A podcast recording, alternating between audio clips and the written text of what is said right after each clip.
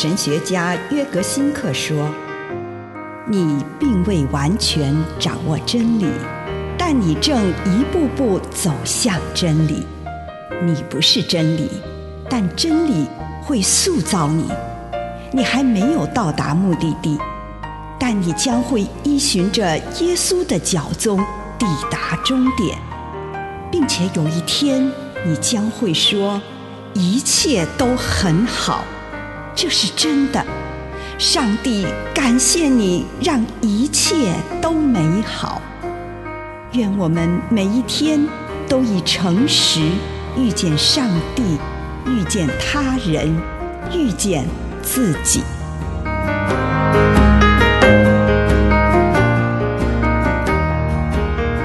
在家庭中，以言行表达信仰。箴言二十二章六节，教导儿童走正路，他自幼到老，终生不忘。父母常常觉得伤脑筋的一个问题，是如何将自己的信仰传承给下一代。他们和孩子一起祷告，带着孩子上教堂，晚上，和孩子一起进行晚祷，母亲在孩子睡前为孩子祈祷，也和孩子一块祈祷。我遇到很多年轻父母因孩子所引发的挑战而展开信仰的寻根之旅。他们会想起自己的童年，想起小时候有助于他们相信上帝的事物，想起那些曾经触动过他们的景象。然后他们会问自己：“我小时候相信的东西都跑到哪里去了呢？我自己相信的到底是什么呢？”因此，孩子常常就变成了迫使自己面对信仰的一种挑战。在家庭生活中，需要以具体的方式来表达出维系共同生活的事物，透过祈祷、仪式。或参与节庆，我们可以表达对上帝的信仰。无论在顺境或逆境，他掌管我们整个家，也掌管着全世界。我们也应该在行为中表达我们的信仰，作为他人的榜样。以上内容来自南与北出版社安瑟伦古伦著作。吴信如汇编出版之《遇见心灵三六五》。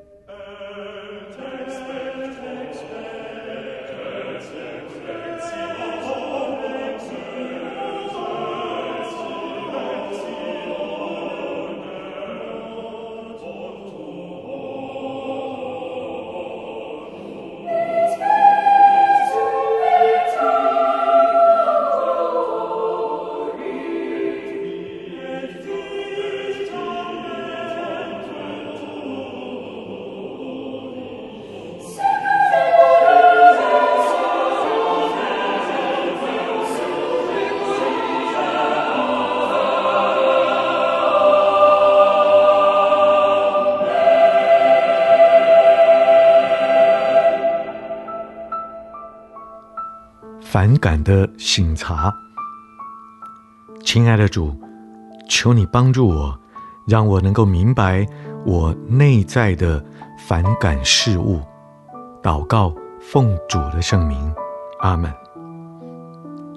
请你用一点时间来感恩，为这一天领受到的祝福，不论是一个还是两个，都向上帝献上你的感谢。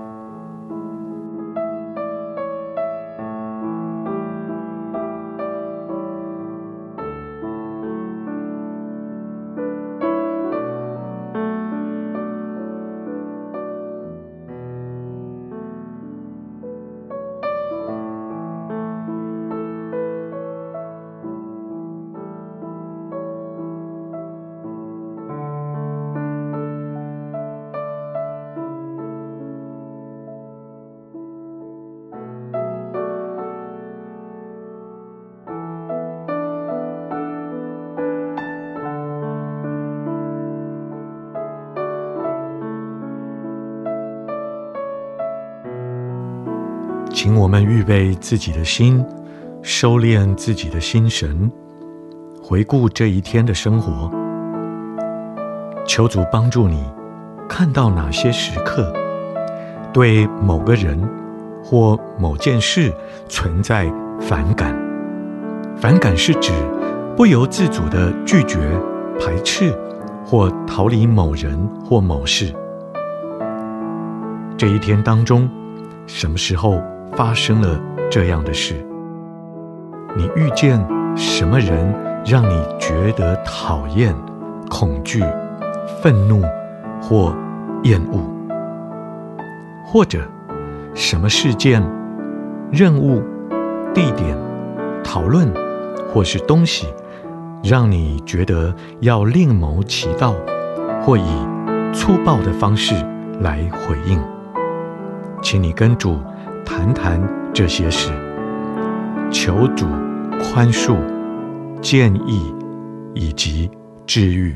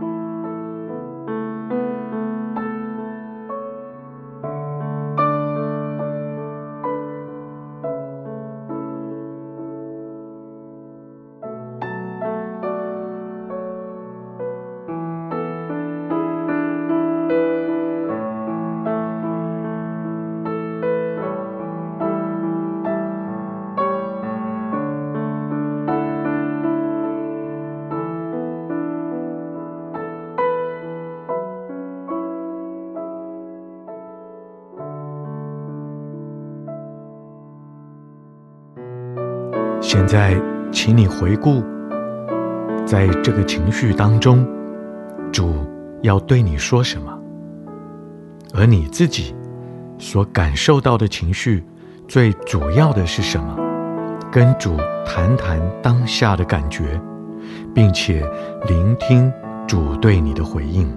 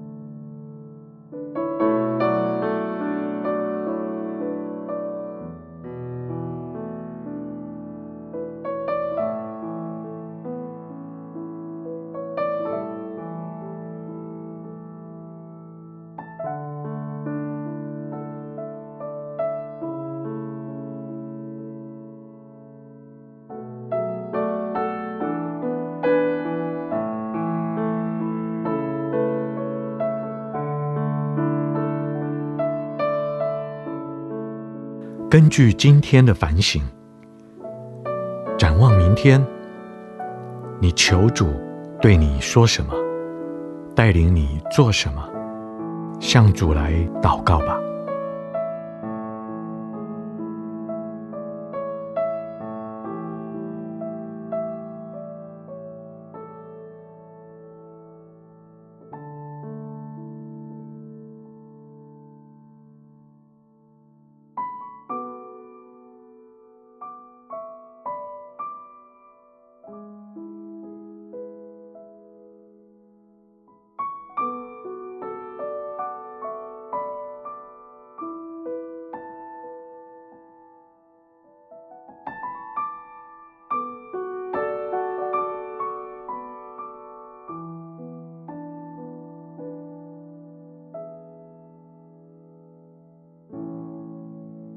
亲爱的主，求你赐给我有能力，也有你的平安，去做正确的事。